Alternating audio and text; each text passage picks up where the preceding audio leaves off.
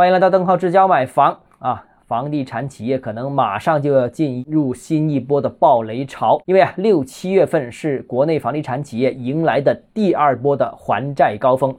未来一段时间呢，债务的整体规模是接近三千亿元。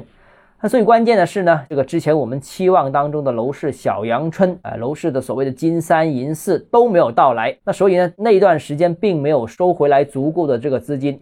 那五一黄金周又泡汤了啊！这个端午节稍微有一点表现，但是已经是比较迟了啊，这总量也跟不上。那所以呢，房地产企业呢，并没有按照预想通过销售回笼足够的资金去还债。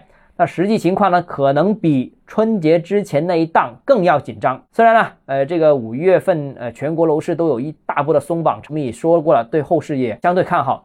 但是政策落地到传导到见效都需要时间。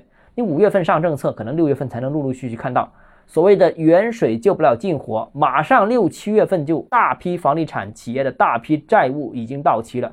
所以呢，我相信资金紧张是整个房地产行业的基本态势，已经成为一个定局了。既然是这样的话，那有一部分房地产企业还不起债、还不起利息，那就基本上是坐实的了。所以六七月份将迎来一波暴雷潮。那在强大的政策支持之下，这会不会是最后的一波暴雷潮呢？会不会是楼市当中的最后一跌呢？